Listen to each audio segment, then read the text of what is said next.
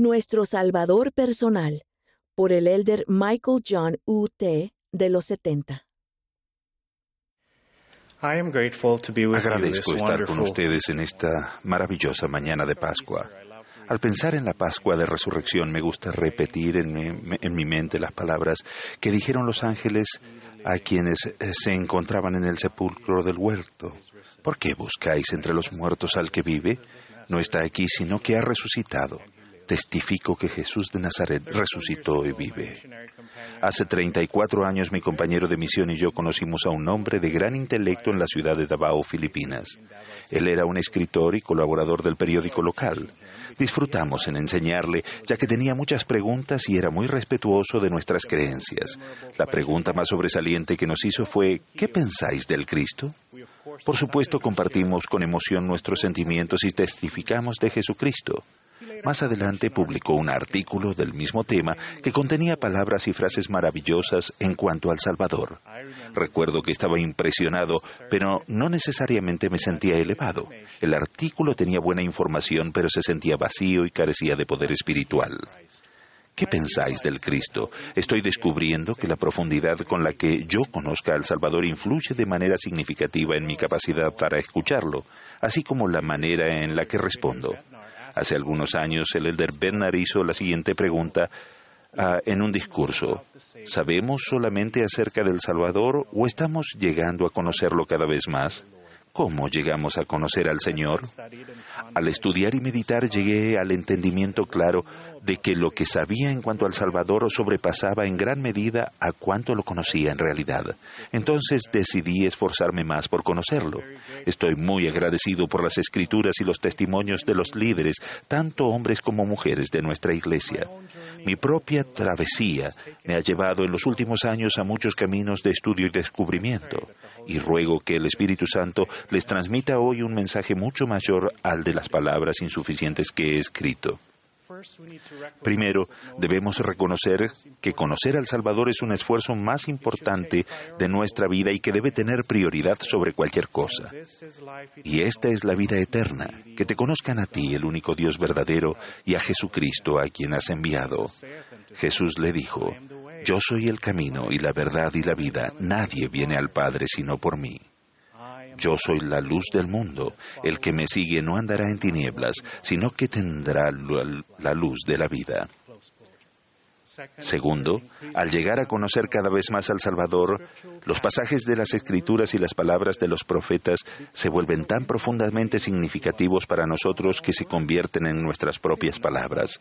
No se trata de copiar las palabras, los sentimientos y las experiencias de los demás, sino de llegar a saber por nosotros mismos, en nuestras propias eh, palabras y de nuestra única manera, al experimentar con las palabras y recibir el testimonio del Espíritu.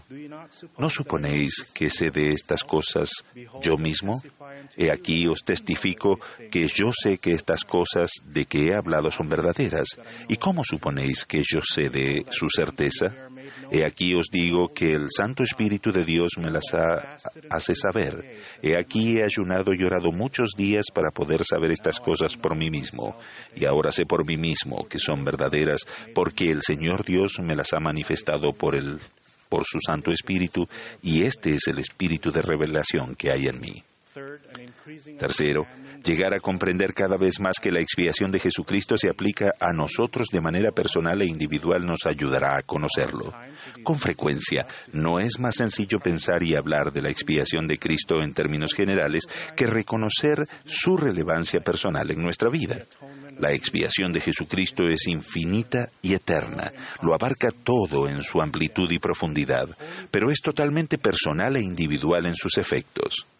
Debido a su sacrificio expiatorio, el Salvador tiene poder para limpiar, sanar y fortalecernos uno por uno.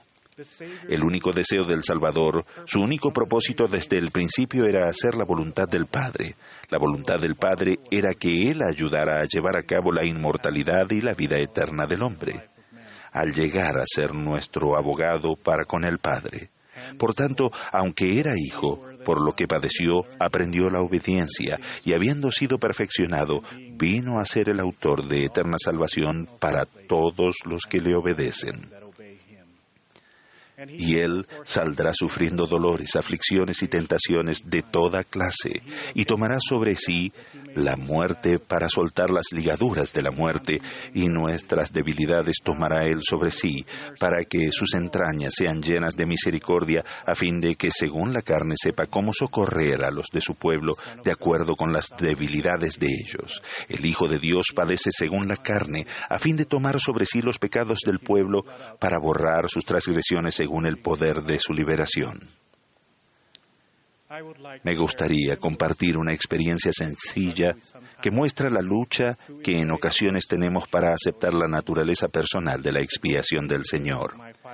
Por invitación de mi líder directo leí el libro de Mormón de principio a fin y marqué los versículos que hacían referencia a la expiación del Señor. Él también me invitó a preparar un resumen de una página de lo que había aprendido y pensé, ¿una página? Por supuesto, eso es fácil. Sin embargo, para mi sorpresa, la tarea fue sumamente difícil y fallé. Desde entonces me he dado cuenta de que fallé porque no comprendía e hice suposiciones incorrectas. Primero, yo esperaba que el resumen fuera inspirador para todos. El resumen era solamente para mí, para nadie más. Se suponía que captaría mis sentimientos y emociones respecto al Salvador y lo que Él ha hecho por mí, para que cada vez que yo lo leyera me recordara las experiencias espirituales maravillosas, conmovedoras y personales que había tenido. Segundo, yo esperaba que el resumen fuera espléndido y elaborado y que tuviera frases y palabras grandiosas. Ese resumen nunca tuvo que ver con las palabras grandiosas. Se suponía que debía ser una declaración de convicción clara y simple, porque mi alma se deleita en la claridad, porque así es como el Señor Dios obra entre los hijos de los hombres, porque el Señor Dios ilumina el entendimiento. Tercero, yo esperaba que fuera perfecto, que fuera un resumen que no se pudiera superar, un resumen definitivo al que no se pueda ni se deba agregar más. En, eh, eh, vez de una obra en curso a la que se le puede agregar la palabra o las frases acerca de la expiación de Cristo. Hermanos, cuando era un joven aprendí mucho al conversar con mi obispo. En esa tierna edad aprendí a amar esas palabras de uno de mis himnos preferidos. Asombro me da el amor que me da Jesús, confuso estoy por su gracia y por su luz, y tiemblo al ver que por mí él su vida dio, por mí tan indigno su sangre él derramó. Cuán asombroso es lo que dio por mí. El profeta Moroni nos invitó diciendo, y ahora quisiera exhortaros a buscar a este Jesús de quien han escrito los profetas y apóstoles. El profeta Russell M. Nelson prometió que si aprendemos todo lo que podamos acerca de Jesucristo, nuestra capacidad de alejarnos del pecado aumentará, nuestros deseos de guardar los mandamientos se intensificarán. En este domingo de Pascua de Resurrección, así como el Salvador salió de su tumba de piedra, es mi ruego que despertemos de nuestro letargo espiritual y nos elevemos por encima de las nubes de duda, de las garras del temor, del orgullo embriagante y del adormecimiento y autocomplacencia. Jesucristo y el Padre Celestial viven. Lo testifico en el nombre de Jesucristo. Amén.